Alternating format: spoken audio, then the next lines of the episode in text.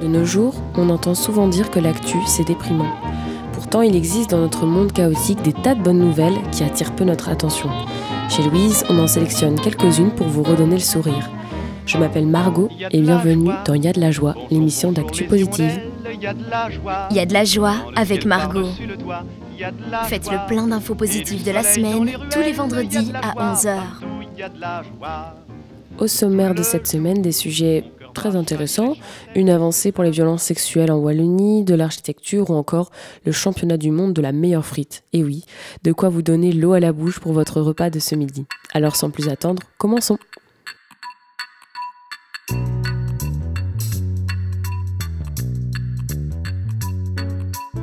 Il est fort possible que vous ayez vu passer ça cette semaine sur les réseaux sociaux ou alors aux informations, et je parie que vous n'y avez pas cru. La Sagrada Familia est presque terminée. Les quatre tours représentant les quatre évangélistes ont été finalisés fin septembre et cela vient d'être annoncé. Pour fêter cette avancée, une nouvelle inauguration aura lieu le 12 novembre. Pour rappel, la Sagrada Familia, est en construction depuis 140 ans, une éternité à nos yeux, mais pas tant que ça finalement si l'on compare à d'autres grandes cathédrales, comme celle de Paris qui a mis près de 182 ans à ressembler à ce qu'elle est aujourd'hui.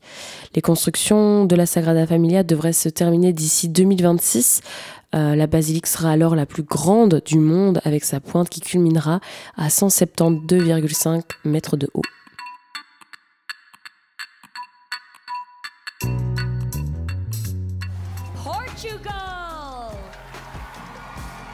Si je vous dis concours de Miss, vous pensez peut-être cliché, entre soi, exclusif, body shaming. Pourtant, le mot qui me vient pour cette actu, c'est plutôt progrès. Le Portugal vient de passer un cap. Marina Machette, une femme transgenre, a été élue Miss Portugal cette semaine. C'est la première fois dans l'histoire du pays qu'un tel événement se produit. Elle a confié sur les réseaux sociaux qu'elle n'avait pas pu participer pendant plusieurs années et qu'elle était très fière désormais de faire partie de ce chouette groupe de finalistes tout droit direction Miss Univers. L'hôtesse de l'air de 28 ans va concourir avec une autre Miss transgenre, Miss Pays-Bas, Ricky Collet, pour le titre de Miss Univers au Salvador le 18 novembre prochain. La toute première candidate transgenre qui avait participé au concours de Miss Univers était l'espagnole Angela Ponce en 2018. Si beaucoup de Portugais s'acharnent sur les réseaux sociaux à parler notamment de femmes de souche et s'insurgent de son élection, d'autres expriment ouvertement leur joie pour la jeune femme. Côté sport, c'est un miracle qui s'est produit, une victoire historique du Portugal contre les Fidji, 24 à 23 cette semaine, aux mondiaux de rugby à Toulouse. Un exploit pour ces Portugais qui vivent seulement leur deuxième Coupe du Monde. Tout au long du match, rien ne semblait différencier les presque novices portugais des habitués des Fidji. Selon les supporters et les analystes, il a vraiment fallu attendre la fin du match pour savoir qui des deux allait l'emporter. Leur sélectionneur, Patrice Lagisquet, avait été interrogé par le journal français Sud-Ouest au mois de septembre et mettait avant leur qualité d'amateur. Selon lui, les joueurs locaux auraient une culture de la vitesse et de la largeur. Ils seraient moins orientés conquête et s'appuieraient sur de vraies qualités techniques. Une vraie force pour ces joueurs encore semi-professionnels, une double casquette qui étonne et amuse la plupart du temps, comme le capitaine Thomas Appleton qui est dentiste. Malgré cette victoire, ils ont été éliminés de la compétition, mais pas de quoi rougir pour ces Portugais et surtout le début d'une nouvelle ère pour ces joueurs qui y voient l'opportunité de monter en gamme et de se développer davantage.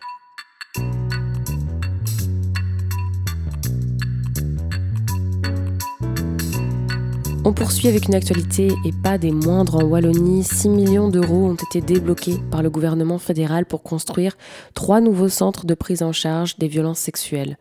Un premier prochainement dans l'arrondissement de Halle-Villevorde, deux autres dans les prochains mois à Mons, ainsi qu'à Autigny-Louvain-la-Neuve. Cette annonce est une véritable victoire pour le secteur associatif, politique, ainsi que le monde étudiant qui se sont tous les trois battus pour ce genre d'infrastructure. Ces centres, ils permettent une action globale grâce à une collaboration pluridisciplinaire avec une assistance médicale, policière, judiciaire et psychologique. Ils ont prouvé leur efficacité ailleurs en Belgique d'ailleurs avec plus de 8200 victimes déjà prises en charge. L'an dernier, l'Université de Liège publiait une étude interpellante relevant que 6% des étudiants interrogés avaient déjà subi une relation sexuelle non consentie. Avec plus de 31 000 étudiants à Louvain-la-Neuve, le nombre de potentielles victimes ayant besoin d'un tel centre est particulièrement élevé. Quel est l'avis des associations locales qui travaillent déjà sur le sujet? Et plus précisément à Louvain-la-Neuve, concernée à l'avenir par le centre d'Autigny. Je suis partie à la rencontre de Virginie, psychologue au collectif des femmes de Louvain-la-Neuve, collectif qui agit au cœur de ces problématiques depuis bientôt 45 ans. Moi, c'est Virginie Destad, donc je suis psychologue clinicienne au service violence plurielle, qui est un service d'accompagnement pour les femmes victimes de violences entre partenaires. Et donc, euh, il se compose en, trois axes. Donc, il y a le volet sensibilisation, donc sensibiliser sur ce que c'est les, les violences, euh, auprès des publics, mais aussi du public cible, mais aussi auprès de la population euh, au sens large. Et euh, il y a le volet aussi accompagnement social, donc toutes les démarches administratives et accompagnement psychologique. Parce que, comme on le sait, bah, l'accompagnement des femmes victimes de violences, c'est pas seulement une question de santé mentale, c'est aussi une question de santé, c'est une question politique, sociale. Et donc, quand euh, voilà, lorsque euh, elle sort de, ce foyer euh, violent, elle est confrontée au monde social, au monde juridique, qui justement est parsemé de, voilà, de, beaucoup de, de violence, de blocage, et d'où l'importance de l'accompagnement social et psychologique, vraiment conjointement pour pouvoir prendre en charge de manière euh, efficace et euh, rendre visible la complexité que peut représenter l'accompagnement des femmes victimes de violences. Et donc euh, voilà, donc c'est un volet donc du, collectif des femmes. Et, mais sinon, le collectif des femmes au sens large, c'est un centre d'insertion socioprofessionnelle pour les personnes, le public le plus précarisé. À la base, ça a été créé par des femmes pour des femmes, parce que dans le public les plus précarisés, ce sont des femmes.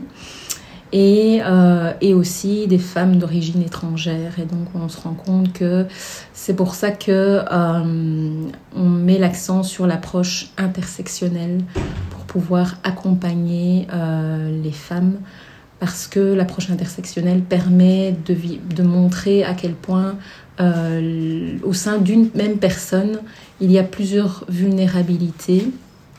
Euh, il y a plusieurs vulnérabilités et ces vulnérabilités montrent qu'un système euh, social discrimine certains groupes. Et donc, donc voilà, quand vous êtes une femme et que vous êtes noire et que vous êtes migrant, ben vous, vous faites partie de plusieurs classes qui est vraiment vulnérabilisée par, par la société. Et donc ici, euh, la particularité de, de, ce collectif des femmes, c'est d'offrir, euh, c'est de pouvoir leur permettre de s'insérer socialement au regard d'une société euh, qui, qui est exclusive. Alors, il n'y a pas eu de publicité en tant que telle. moi, vu que je fais partie, bah, le collectif des femmes fait partie de, des personnes qui initient, qui, qui qui montre à quel point il y a un manquement dans l'accompagnement euh, bah, déjà des femmes, mais aussi pour la prise en charge des violences sexuelles, parce que c'est pas seulement une prise en charge psychologique, comme je l'ai dit, pour toute violence, c'est une prise en charge euh, sociétale, politique. Et donc, du coup, il faut mobiliser plusieurs acteurs et ça demande beaucoup de moyens. Et donc, on a fait part de, de ce manquement à la commune, on a fait part de ce manquement euh, à la, euh, aux politiques. Parce que quand, euh, par exemple, souvent une étudiante est victime de violences sexuelles, on doit aller à Bruxelles ou à Namur pour pouvoir, euh, pour, qu'elle puisse consulter, prendre, euh, voir un médecin. Le problème, c'est que le temps du voyage, le temps des choses, la personne, ben voilà, elle, elle se décourage et, en fait, ça, ça, ça, ça, la décourage à aller, à aller directement que si elle avait euh, directement un dispositif, euh, un centre qui permet à la fois de prendre en charge bah, son dossier juridique, à la fois son dossier médical, parce que c'est plusieurs volets, je pense que ça, ça, ça permettrait euh, à la personne de, bah, de ne pas, enfin, d'être crue aussi, parce que le, enfin, le, allez, ce que reprochent souvent les, les victimes, c'est de devoir prouver qu'elles ont qu'elles ont été victimes de cette agression et le fait d'être accueillies, d'avoir un centre où il y a toutes ces institutions, parce que finalement c'est ça un peu le but, c'est d'avoir une approche euh, euh, pluridisciplinaire de, euh, des violences. Et donc ça, ça, lui donnerait le sentiment d'être reconnu, d'être cru et de ne pas devoir prouver aux médecins, de, ne pas devoir prouver aux policiers et, donc finalement de, renverser la situation et, de se sentir coupable et de, et, de, mais de mettre l'accent sur afin de pouvoir lui donner vraiment la, reconnaissance dont elle a besoin. Il y a une forte population d'étudiants et il faut savoir qu'on accompagne de plus en plus d'étudiants euh, qui, euh, qui sont victimes de violences sexuelles. Et ces, étudiants, ils reconnaissent aussi bah, notre, euh, notre accueil, notre accueil qui est très bienveillant, mais ils souffrent énormément du fait qu'il n'y a pas, il y a rien, il n'y a pas un centre reconnu où ils peuvent vraiment être pris en charge euh, que ça peut enfin, être pris en charge correctement. Et donc, ici, on a mis en place, je ne sais pas à quel point l'UCL est euh, impliqué là-dedans, mais ici, on a des groupes de parole, par exemple, euh, pour les étudiants victimes de violences sexuelles. Et donc, c'est un projet de l'UCL. Ils nous ont contactés. Mais, mais voilà, et donc, malheureusement, il y a on s'est retrouvé face à une barrière au niveau de, du groupe, des groupes de parole. Il n'y a pas eu beaucoup de participants euh, parce qu'il y a une implication qui a été très limitée. Euh, c'est-à-dire qu'ils euh, n'ont pas voulu diffuser la, la, publicité dans les boîtes mail des étudiants, alors que c'est vraiment l'endroit où on peut communiquer avec les étudiants, où tout le monde ouvre, tous les étudiants ouvrent leur boîte mail parce que euh, ça doit servir à des fins institutionnelles lorsqu'on envoie. Alors la question c'est, bon, est-ce que les violences sexuelles sont institutionnalisables? Comment institutionnaliser alors? Et donc euh, voilà, ça nous a euh, choqué, mais... mais voilà, donc ici, de toute façon, nous, en tant qu'acteurs, on ne peut pas juste rester choqués. Mais le fait est qu'il y a beaucoup d'étudiants, il y a toutes ces étudiants qui qui sont et ont été victimes de violences sexuelles et qui ne demandent qu'à être prises en charge. Donc un centre de, violences sexuelles est très important et ça comme je l'ai dit au début, ça permettrait d'avoir un accompagnement pluridisciplinaire assez large au sein d'un même centre parce que euh, devoir courir partout, ne fût-ce que chez nous, au collectif des femmes, aller chez le médecin, au service d'aide, aller au planning familial, mais c'est très fatigant et euh, ça, ça, ça les bloque ça, constitue un frein dans leur parcours d'études. Et, euh, et c'est ça qui fait qu'il y a des inégalités au niveau des études. Et donc on se rend compte que voilà, il y a pour ces étudiants une, charge mentale énorme. Comment est-ce qu'on va travailler ensemble? Ça, je ne sais pas, je, je, ne sais pas encore. Mais euh, en tout cas, nous, notre service, on a une, psychologue, enfin, dont moi, on est deux psychologues et une assistante sociale. Euh, notre particularité, c'est le fait d'être très disponible, c'est le fait aussi bah, d'être, euh, d'être aussi complet, mais, euh, mais je pense qu'on a besoin aussi d'un, de, de partenaires d'un réseau parce que c'est, c'est quand même une problématique assez lourde. On n'a pas autant de, de subsides que l'UCL, on n'a pas autant de moyens et, euh, et puis aussi, ben, quand il s'agit de. Quand on prend en compte ben, les victimes, on voit qu'il y a beaucoup. La, la, la, problématique est beaucoup plus large que pour que une institution, le collectif des femmes, porte seule tout ça. Et donc, c'est vraiment, euh, c'est vraiment pouvoir élargir nos moyens et donc de pouvoir fortifier nos, nos réseaux. S'il en existe déjà 10 en Belgique, aucun n'était situé en Wallonie. Cette bonne nouvelle aura certainement un impact sur la prise en charge des personnes victimes de violences et apportera un soutien de proximité et non négligeable pour tous les publics concernés aux alentours de Tigny. La mise en service de ces centres ouverts 7 jours sur 7 et 24 heures sur 24 est espérée avant la fin de l'année 2024. Merci à Virginie, psychologue au collectif des femmes, situé à Louvain-la-Neuve, d'avoir pris le temps d'y voir un petit peu plus clair avec nous. On poursuit avec un petit mot pour la gastronomie belge. Vous vous demandiez encore si la frite belge était la meilleure. Une énième preuve vient nous le confirmer cette semaine. Le samedi 7 octobre, le premier championnat mondial de la frite a été organisé à Arras, dans le nord de la France. Une femme originaire de Verviers, expatriée avec sa famille à Cannes depuis 4 ans, s'est glissée à la deuxième place de la catégorie frites authentiques destinée aux professionnels. Nilufer Bahadir avait déjà été sélectionné parmi une septantaine de candidats ce samedi. Et pour cette épreuve, elle devait préparer des frites en direct sur la Grand Place d'Arras, comme elle le fait d'habitude dans son stand du marché couvert de Fortville à Cannes. Elles étaient épluchées, coupées à la main, cuites notamment dans du blanc de bœuf. Le reste de la recette reste un mystère. Cela fait maintenant un an et demi que Nilufer Banadir propose des frites à l'ancienne sur son marché à Cannes, avec son mari pour binôme. Ils ont donc obtenu la deuxième place du podium. Si les bonnes frites se trouvent en Belgique, elles font également pleinement partie du patrimoine de la France, comme c'est le cas pour la ville d'Arras où s'est déroulé le championnat.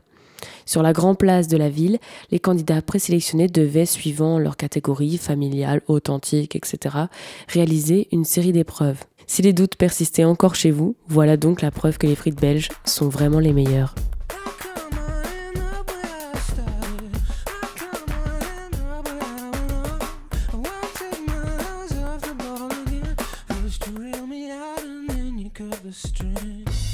On termine en beauté et en musique, enfin selon moi.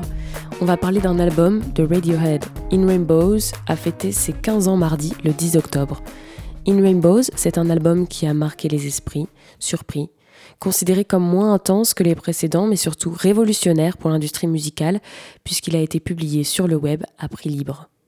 C'est le premier album de Radiohead sans la maison de disques EMI, après plus de 10 ans de collaboration et 6 albums fondateurs de la pop, qui a su prouver qu'ils avaient encore une place dans le paysage musical. Les critiques musicales et culturelles, elles disent de cet album qu'il est simple et efficace. Le groupe anglais aurait souhaité revenir à plus de clarté. Et pour ce faire, ils sont restés enfermés 5 à 6 heures par jour en studio. Et surtout, ils ont emménagé dans un vieux manoir abandonné dans la région du Wiltshire, dans une atmosphère très étrange, avait précisé l'un des musiciens. Sans maison de disques, Radiohead profite de leur autonomie pour annoncer la sortie d'In Rainbows seulement quelques jours avant celle-ci, pour le mettre en téléchargement gratuit ou du moins après libre pour questionner le modèle de la distribution de la pop music. L'album s'est retrouvé téléchargé à 1,2 million en à peine quelques semaines. Deux mois plus tard, ils sortiront un album physique. Comme des pirates venus semer le trouble dans l'industrie musicale, Radiohead montrait qu'il était possible de réinventer le business de l'industrie musicale sans jamais sacrifier sa musique. Deux chansons ont d'ailleurs beaucoup fait parler d'elle dans cet album, Weird Fishes et All I Need. Sur ces deux titres, Tom York parle d'amour, et selon les différentes critiques musicales, et comme l'écrivait la rédaction Canal dans leur média musique Jack, In Rainbows, c'est avant tout une déclaration d'amour à la pop, à la liberté et à la musique, débarrassée de tout lien avec une industrie lourde.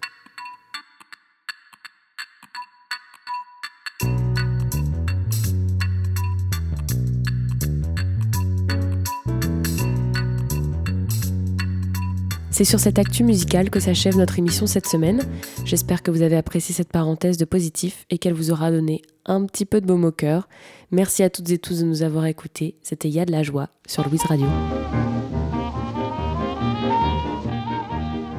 Y a de la joie avec Margot. Faites le plein d'infos positives de la semaine tous les vendredis à 11h. Il y a de la joie. Bonjour, bonjour les hirondelles, il y a de la joie. Dans le ciel par-dessus le toit, il y a de la joie. Et du soleil dans les ruelles, il y a de la joie. Partout, il y a de la joie.